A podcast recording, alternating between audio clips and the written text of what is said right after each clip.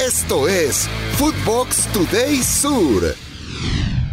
¿Qué tal, Footboxers? Hoy, domingo 2 de abril, te contamos las noticias que tenés que saber.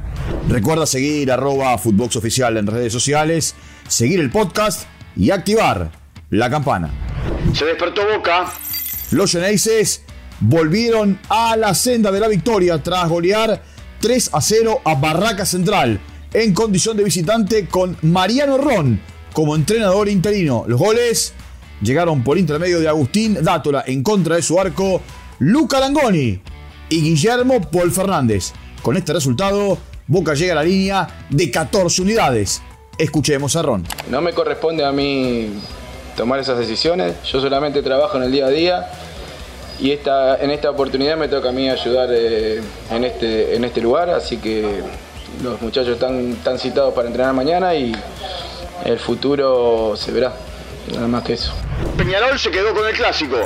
Con goles de Kevin Méndez en el minuto 78 y de Ignacio La Quintana en el minuto 91, el Carbonero venció a Nacional 2 a 0 en el estadio campeón del siglo para quedarse con el Superclásico uruguayo, además de mantener la punta en la liga con 20 unidades. Empatan en el nuevo gasómetro.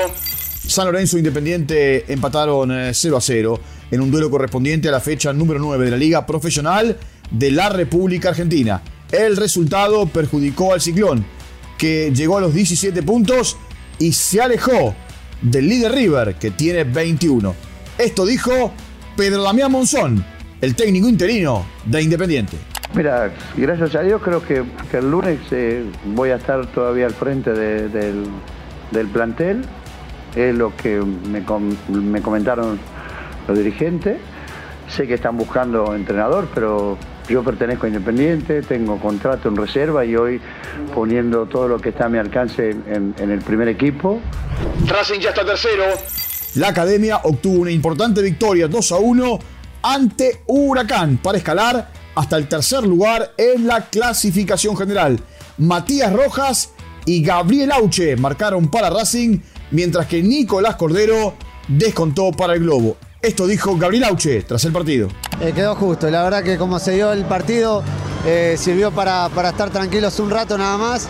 Eh, y bueno, después vino el descuento, salió la otra faceta del equipo que tiene que, aparecer también cuando la cosa se complica o hay que sufrir. pero bueno, lo importante eran los tres puntos hoy y, y el equipo creo que rindió bien.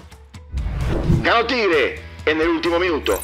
Con gol de Mateo Retegui en el minuto 99 el cuadro de Victoria le ganó 2 a 1 a Lanús en un partido celebrado en el Monumental de Victoria. Alexis Castro abrió la cuenta para el equipo local, mientras que Leandro Díaz lo empató para el de Kudelka y Mateo Retegui selló el marcador. ¿Qué hará Diego Martínez? ¿Se va o se queda? ¿Va Boca? Esto dijo el técnico. Por parte de la institución, ni tampoco se han comunicado con, con Ezequiel o con el club. Eh, eh, imagino, es lógico también por, por, la, por la buena relación que hay entre las instituciones. Eh, llegado el caso de ese posible interés, primero lo que, lo, que me genera es orgullo y satisfacción como cuerpo técnico, porque todos sabemos lo que significa Boca. y, y, como dijo Ezequiel, hablaremos que es lo mejor para todas las partes. McAllister salvó a Brighton. El mediocampista argentino se convirtió en héroe en el Brighton al realizar el gol del empate 3 a 3 ante el Brentford.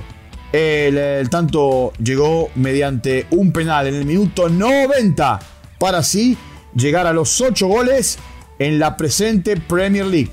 Con este resultado, el Brighton llega a 43 puntos y se ubica en la sexta posición en la tabla para mantenerse en la pelea por la Europa League.